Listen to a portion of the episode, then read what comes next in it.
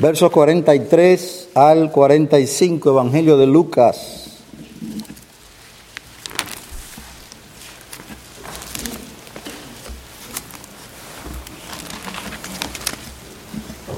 Dice la Biblia, porque no hay árbol bueno que produzca fruto malo, ni a la inversa árbol malo que produzca fruto bueno. Pues cada árbol por su fruto se conoce, porque los hombres no recogen higos de los espinos, ni vendimian uvas de una zarza. El hombre bueno, del buen tesoro de su corazón, saca lo que es bueno, y el hombre malo, del mal tesoro, saca lo que es malo, porque de la abundancia del corazón, habla su boca. Oremos, Padre, te damos muchas gracias que tú nos des un nuevo día para adorarte, para alabarte y darte muchas gracias por todo el bien que tú nos has hecho como iglesia, que tú nos has hecho como familias y también de manera individual. Te damos gracias por nuestro Señor Jesucristo, a quien venimos en esta mañana a adorar y a exaltar con nuestros labios y con nuestros corazones. Venimos a ser enseñados por Él. Nos sentamos a los pies del Maestro, el Señor Jesucristo. Y te suplicamos que su palabra en esta mañana edifique a la iglesia, la santifique y la prepare para estar en guardia ante los peligros que nos advierte tu palabra de los falsos maestros. Ten misericordia del instrumento. Suple, Señor, por tu espíritu enseñanza buena, útil y edificante. Lávanos de nuestros pecados y te lo rogamos en Cristo. Amén. Amén. El Señor Jesucristo dando respuesta a la pregunta de los discípulos sobre su segunda venida y del fin del siglo, ellos dijeron, ¿qué señal habrá? De tu venida y del fin del siglo. El Señor Jesucristo, entre otras cosas, les dijo en el Evangelio de Mateo, le habló del peligro de los falsos maestros. Quiero leer unos versículos que se refieren a esto. le dijo el Señor a los discípulos en respuesta a su pregunta, ¿qué señal habrá de tu venida y del fin del siglo? Entre otras cosas, el Señor les dijo a ellos, y se levantarán muchos falsos profetas y a muchos engañarán. No dice algunos, dice, dice muchos falsos profetas y a muchos engañarán. Si dijera algunos falsos profetas, la cosa no sería tan terrible. Pero lamentablemente la Biblia dice, se levantarán muchos falsos profetas y a muchos engañarán. Y en ese mismo pasaje de Mateo 24, él dice, en otro versículo, porque se levantarán falsos cristos y falsos profetas y mostrarán grandes señales y prodigios para así engañar de ser posible aún a los escogidos. Este es el objetivo, engañar. Y Cristo dice, mira que nadie os engañe. Hay una responsabilidad de la iglesia la responsabilidad de la iglesia ante el peligro de los falsos maestros. Nosotros comenzamos a ver algunas características de los falsos maestros. Nosotros vimos que son ciegos, en algunos la ceguera es total, no conocen el camino de salvación. En algunos la ceguera es parcial. Y hablamos de que la ceguera es sinónimo de estar vacíos de la verdad, estar vacío de visión espiritual, de no conocer el camino que lleva a la vida. Hablamos también de la mundanalidad y hablamos también de la hipocresía de los falsos maestros. En esta mañana voy a profundizar un poquito más en cuanto a lo que debe hacer la iglesia con respecto a los falsos maestros. Nosotros vimos que podemos distinguir a un falso maestro por su doctrina, su doctrina contradictoria a la palabra de verdad. Y también podemos distinguir a un falso maestro por su conducta, una conducta que no se ajusta o no está de acuerdo con la palabra de Dios. Es necesario, hermanos, que la enseñanza de la verdad bíblica esté acompañada de una conducta de acuerdo a esa verdad, una conducta bíblica y piadosa. Hay ejemplos negativos y hay ejemplos positivos con respecto a esto, pero en esta mañana quiero ver acerca de la enseñanza de los falsos maestros. Dice Guillermo Hendrickson, el pasaje que leímos en Lucas, la figura del fruto incluye todas las diversas formas en que una persona se expresa. Sus actitudes, palabras, hechos, etc. Incluye su conversación incluye su confesión o sus convicciones e incluye su enseñanza. El Señor Jesucristo dijo que lo que sabemos, hablamos. O sea, de acuerdo a nuestra convicción, hablamos. Porque de la abundancia del corazón habla la boca. Hay un sedazo, hay un filtro por el cual podemos pasar toda enseñanza, toda doctrina. ¿Cuál es ese sedazo o ese filtro? La palabra de Dios. Conoce, conocemos el versículo de Isaías 8:20. ¿Qué dice Isaías 8:20? A la ley y al testimonio si no dijeren conforme a esto, es porque no les ha amanecido. Y el Señor Jesucristo utilizando el filtro de, la palabra de Dios, el sedazo de la palabra de Dios, encontró que los fariseos eran falso maestros. Vayamos a Mateo 15, Mateo capítulo 15.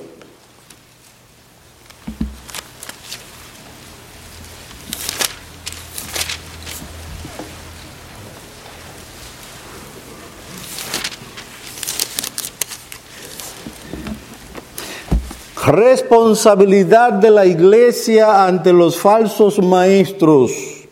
Tenemos que utilizar el sedazo de la palabra de Dios ante las enseñanzas de los falsos maestros. Bueno, podemos decir ante la enseñanza de cualquier maestro. Mateo 15, dice la Biblia en el versículo 9. mas en vano me rinden culto, enseñando como doctrinas preceptos de hombres. Esto es lo que dice el Señor Jesucristo de los escribas y fariseos en sus días. Ellos dijeron, ¿por qué tus discípulos quebrantan la tradición de los ancianos? Pues no se lavan las manos cuando comen pan Yo hice referencia a ese pasaje hace unos, unos cuantos domingos atrás. ¿Por qué tus discípulos quebrantan la tradición de los ancianos? Porque no se lavan las, no se lavan las manos cuando comen pan. Hermano, el problema aquí no era asunto de microbio o de bacterias. Que si usted se come un pan con las manos sucias puede ser que se afecte su salud porque ingirió bacterias o microbios.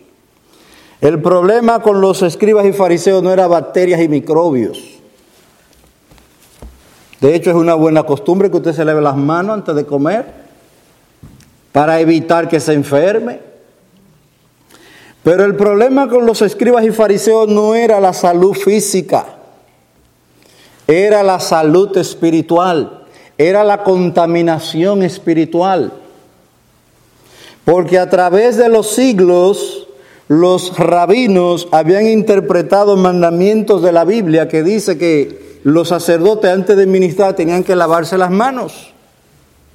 Eso está en la Biblia. Que si un hombre tocaba un animal muerto, era inmundo hasta la tarde, tenía que lavarse y quedaba limpio. El problema con los escribas y fariseos y la tradición de los ancianos o de los rabinos es que esto lo habían, lo habían aplicado a todo ser humano. De tal manera que ellos decían, si tú le das la mano a un hombre que tú no sabes si tocó un animal muerto, ya tú eres inmundo. Así que cuando te comas esa comida te está contaminando espiritualmente porque tus manos están inmundas.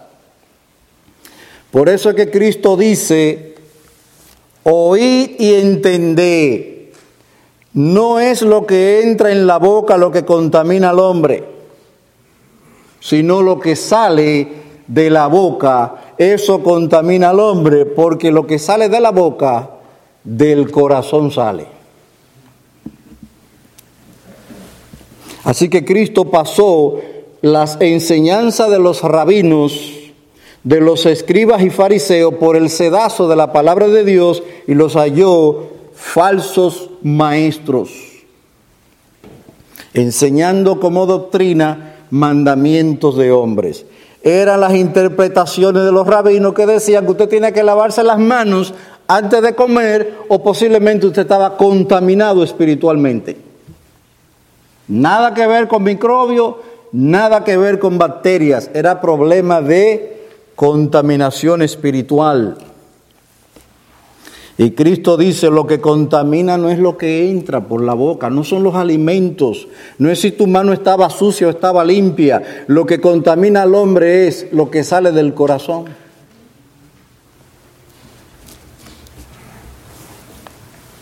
Se le dice a los, a los aspirantes al ministerio en Tito 1, vamos a Tito 1,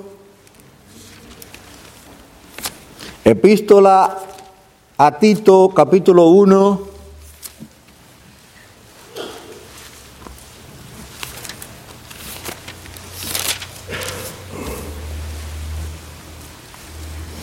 Que los que aspiran al ministerio, entre otras cosas, dice el verso 7 de Tito 1, que los que aspiran al ministerio o al obispado,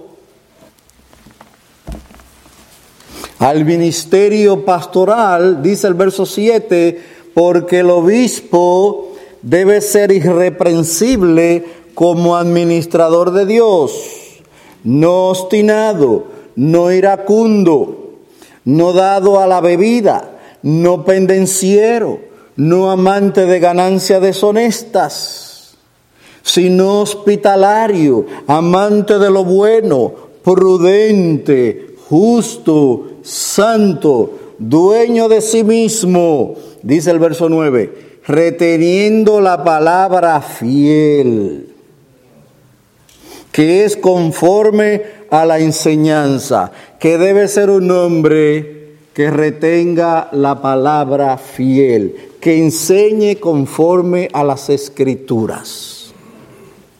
Debe ser fiel. Y esa es la característica más importante en cuanto a la enseñanza de un hombre de Dios, que debe ser fiel a las escrituras. Y eso no abunda.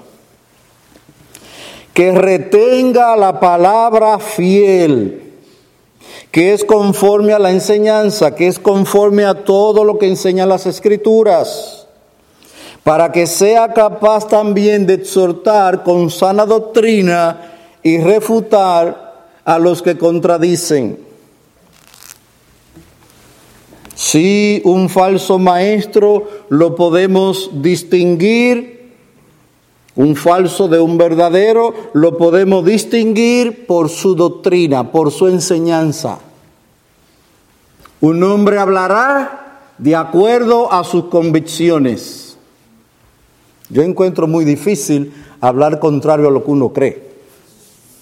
Sumamente difícil. De alguna u otra manera saldrá a relucir lo que creemos. Por eso le dijo el Señor Jesucristo a Nicodemo, lo que entendemos, hablamos. O la versión del 60, lo que sabemos, hablamos. Un hombre hablará de acuerdo a sus convicciones, pues un, pues un hombre de Dios, un maestro fiel, un maestro que Cristo haya ordenado o mandado, hablará conforme a la enseñanza de las escrituras. Un hombre que retenga la palabra fiel. Porque es necesario refutar a los que contradicen como dice el pasaje ahí en Tito, porque hay muchos rebeldes, habladores vanos y engañadores, especialmente los de la circuncisión, a quienes es preciso tapar la boca porque están trastornando familias enteras, enseñando por ganancias deshonestas cosas que no deben.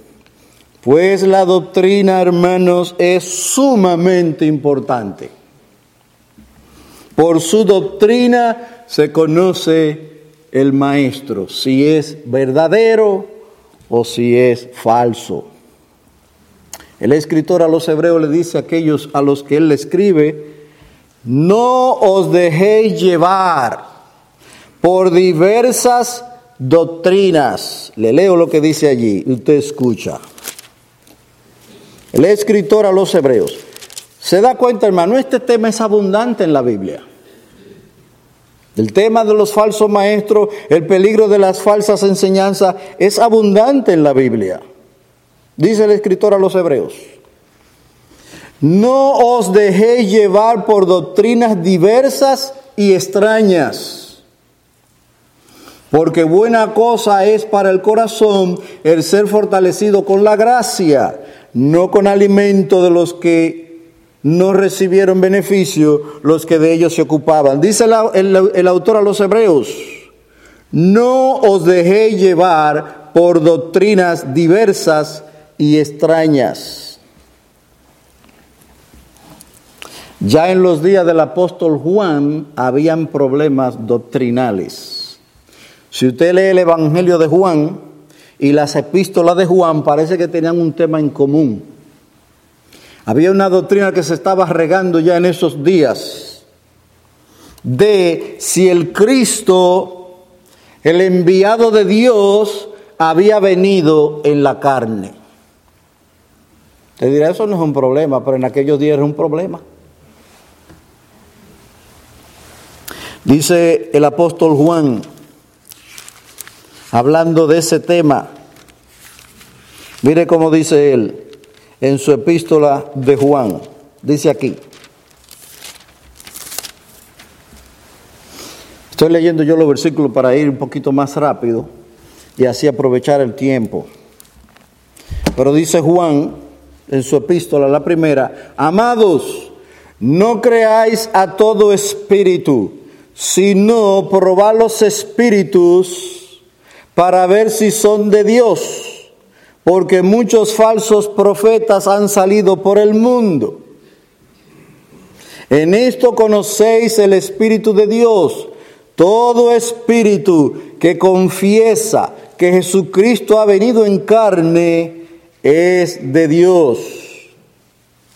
Y lamentablemente mucha gente utilizaba eso para probar un demonio.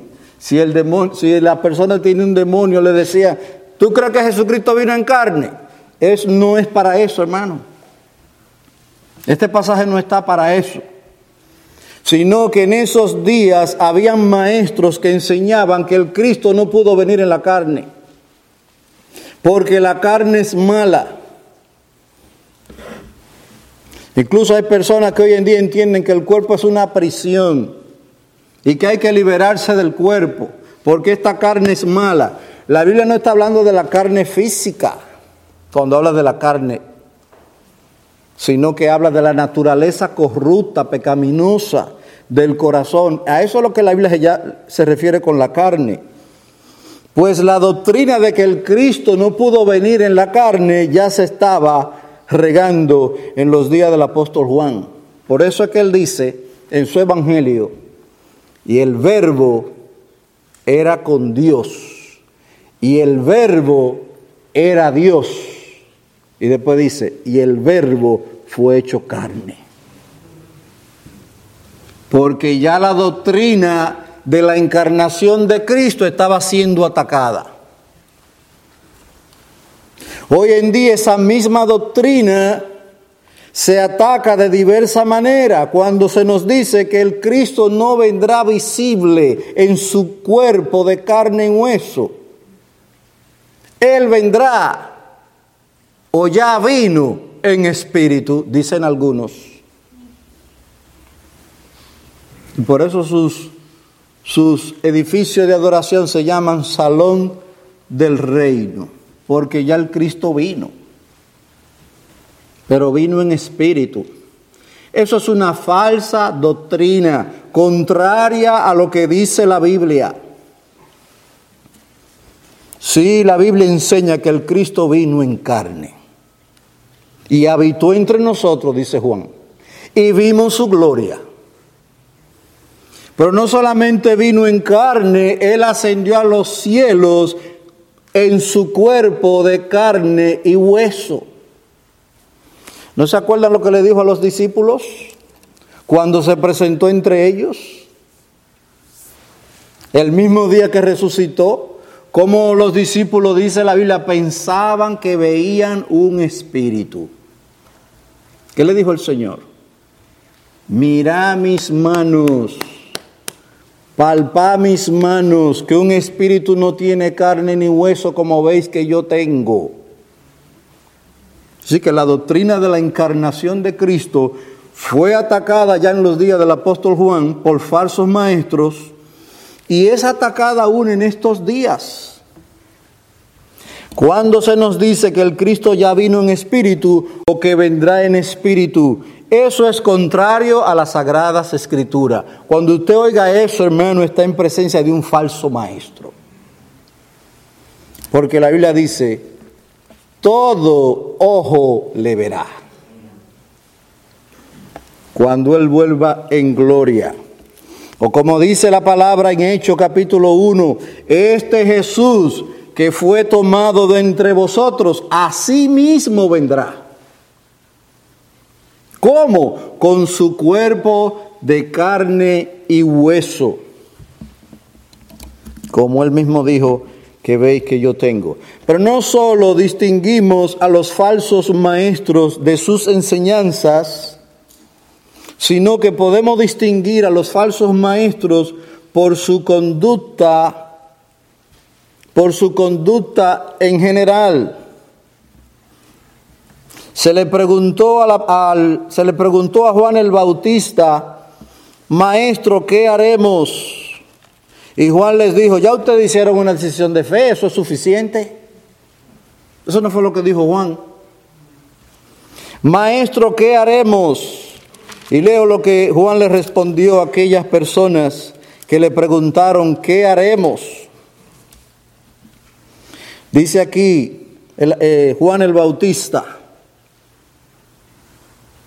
él decía a las multitudes que acudían a él para ser bautizadas, Entre ellos los fariseos venían entre, entre los que querían ser bautizados. Y Juan les decía, camada de víboras, ¿quién os enseñó a huir de la ira que vendrá?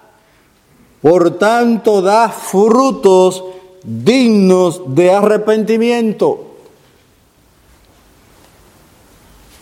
Y no comencéis a deciros a vosotros mismos, tenemos a Abraham por padre, porque os digo que Dios puede levantar hijos a Abraham aún de estas piedras. Y las multitudes le preguntaban diciendo, ¿qué pues haremos? Y Juan responde, ustedes dicen que se han arrepentido, ustedes dicen que conocen al Señor Jesucristo. Cuando una persona dice que conoce a Cristo, es como aquel que quiere demostrar su fe sin las obras. Y eso es imposible. Muéstrame tu fe sin tus obras. ¿Cómo lo harás? No es posible. Dice Santiago, yo te mostraré mi fe por mis obras. Mis obras testificarán de la fe que tengo.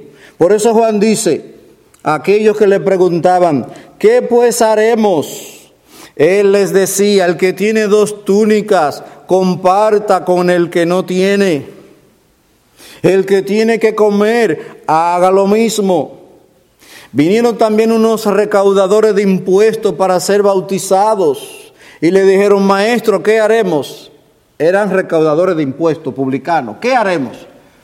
Y ustedes profesan que reciben a Cristo. Ustedes profesan que se arrepientan. Esto es lo que tienen que hacer. No exijáis más de lo que os de lo que se os ha ordenado. Muestren con su vida que se han arrepentido. Dejen de exigirle a la gente más de lo que tienen que exigirle. Algunos soldados que decían que se habían arrepentido, que se habían bautizado. ¿Y nosotros qué haremos, Juan? Él les dijo, a nadie extorsionéis, ni a nadie acuséis falsamente y contentaos con vuestro salario. En otras palabras, hermanos, el arrepentimiento se muestra por los frutos que son dignos de ese arrepentimiento.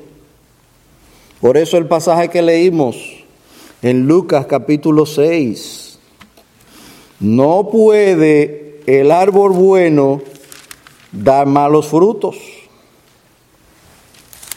No puede, dice aquí la Biblia porque no hay árbol bueno que produzca fruto malo, ni a la inversa, árbol malo que produzca fruto bueno, porque el árbol se conoce por su fruto. De manera que la calidad del árbol se conoce por el fruto que da. Dice Cristo, importante lo que dice Cristo con respecto a los frutos y acuérdense, hermano, que los frutos son los actos de la vida, su conducta en general, sus actitudes, su conversación. Dice Cristo con respecto a los frutos que un hombre debe dar, dice él aquí en Juan 15, oiga, en esto es glorificado mi Padre, en que deis mucho fruto y así probéis que sois mis discípulos. ¿Cómo usted le mostrará al mundo que conoce al Señor Jesucristo? Por tu conducta, por tus frutos, por tu conversación. Así que hermano, tenemos dos maneras para distinguir a los falsos profetas, su doctrina, su enseñanza y su conducta. Que hay hombres que hablan la verdad y no respaldan esa verdad con su vida, eso abunda. Hay ejemplos bíblicos de eso. Si usted lee las profecías de Balaán, dirá, wow, ¿y cómo un hombre así puede ser impío? Las palabras que salieron de la boca de Balaán, usted dirá, pero ese hombre no puede ser impío. Pero la Biblia le tiene como ejemplo de maldad. Y dio profecías gloriosas acerca del Señor Jesucristo. Mas sin embargo la Biblia dice que este hombre amó el premio de la maldad. Él quería el pago que le estaban dando por maldecir al pueblo de Dios. Y murió a espada por los mismos israelitas. Ese sería un hombre que habló palabra buena, pero no lo acompañó de su vida recta que demanda la palabra de Dios. Dice en Lucas, el hombre bueno del buen tesoro guardado en su corazón, saca lo que es bueno, y el hombre malo de su almacén saca lo que es malo, porque de la abundancia del corazón habla la boca. El corazón de una persona es un depósito, es un cofre. Como el cofre o el tesoro de aquellos tres que fueron a ver al Señor Jesucristo cuando apenas tenía posiblemente dos años y abriendo sus tesoros le ofrecieron oro, incienso y mirra. Cuando tú abres el tesoro de tu corazón, ¿qué es lo que le ofreces al Señor Jesucristo? Porque de la abundancia del corazón habla la boca. Y tu corazón es un tesoro o un cofre ¿Qué hay allí adentro? Dice Guillermo Hendrickson, lo que un hombre saca del tesoro de su corazón, sea bueno o malo, depende de lo que estaba llenando en él. Depende de lo que él estaba depositando en ese corazón. Lo que un hombre saca, lo que usted saca de su corazón, depende de lo que usted lo estaba llenando anteriormente. Es de lo que rebosa del corazón que habla la boca. Si lo que está en el corazón es bueno, el excedente que sale será bueno.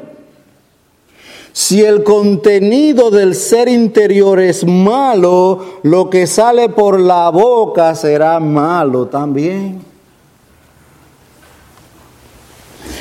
Esto nos hace responsables, hermanos. Esto nos hace responsables de los que llenamos nuestro corazón. Cristo dijo, de toda palabra ociosa que hablen los hombres, de ella darán cuenta en el día del juicio. ¿De qué tú estás llenando tu corazón? Hay algunos que los están llenando de videitos en Facebook que nada edifican.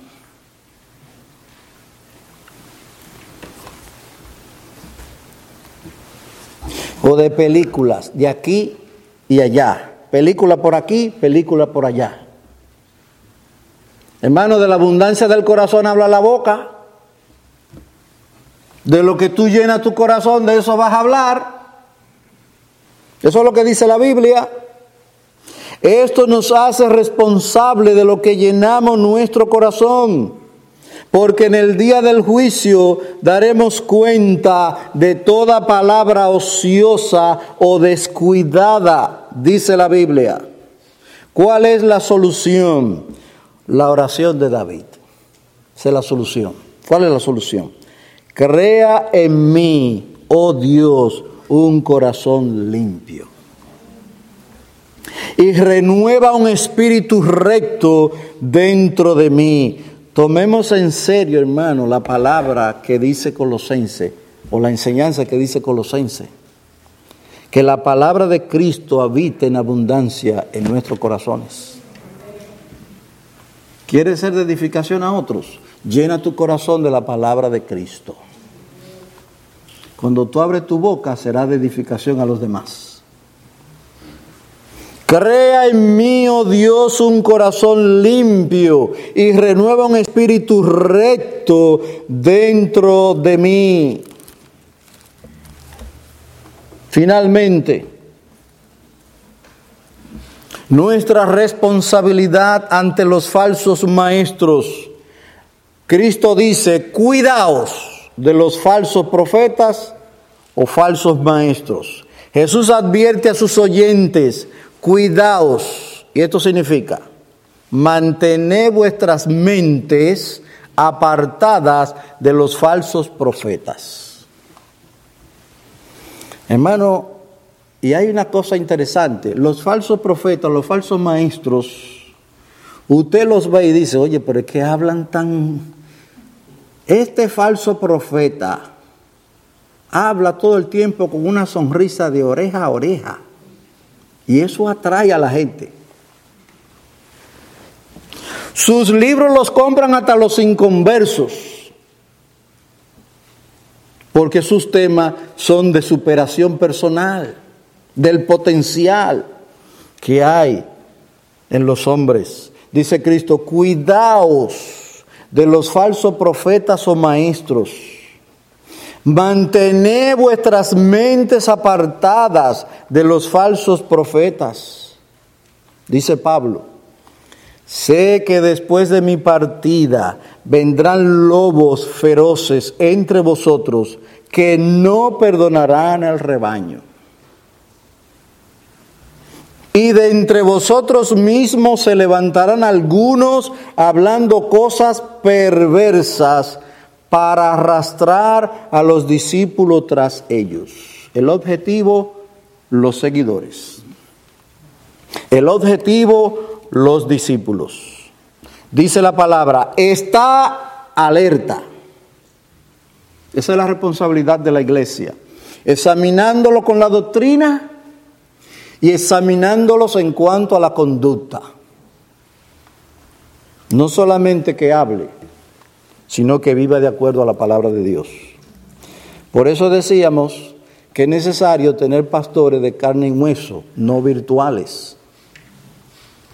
Porque los pastores virtuales en el Internet, y no estamos aquí descartando el Internet, hay hermanos que no pueden venir y otros que no tienen dónde ir. Pero necesitamos pastores de carne y hueso, porque ellos te conocen y tú los conoces a ellos, o debes conocerlos a ellos. Por tanto, estad alerta, dice la palabra de Dios.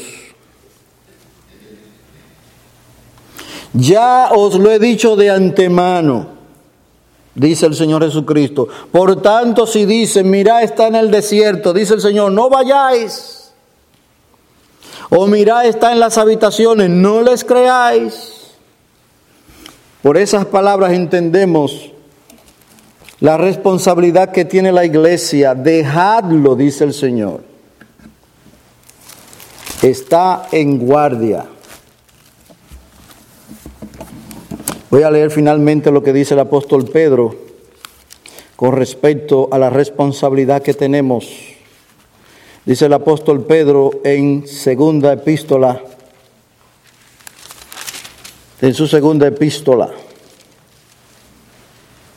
Dice él, 3.17, por tanto, amados, sabiendo esto de antemano, está en guardia no sea que arrastrado por el error de hombres libertinos caigáis de vuestra firmeza.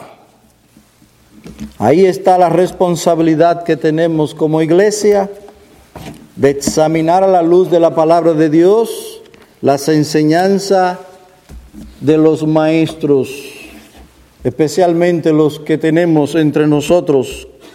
Y esta es nuestra oración, que el Señor nos guarde.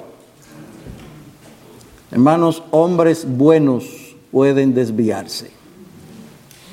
Si no, mire el ejemplo de David. Cayó en hipocresía grosera. A uno de sus hombres más fieles vivió con su mujer. Estamos hablando de David. Un hombre conforme al corazón de Dios. Y después que hizo esa atrocidad de vivir con la mujer de uno de sus hombres más fieles, lo llamó y le dice, mira, tú, has trabajado mucho, tú has peleado mucho, ve y, ve y descansa. Hipocresía, horrible hipocresía. Ese fue David. El apóstol Pedro cayó en hipocresía. Hermano, ¿qué significa eso? Cualquiera de nosotros puede desviarse. Nuestra oración, que el Señor nos guarde. Vamos a orar.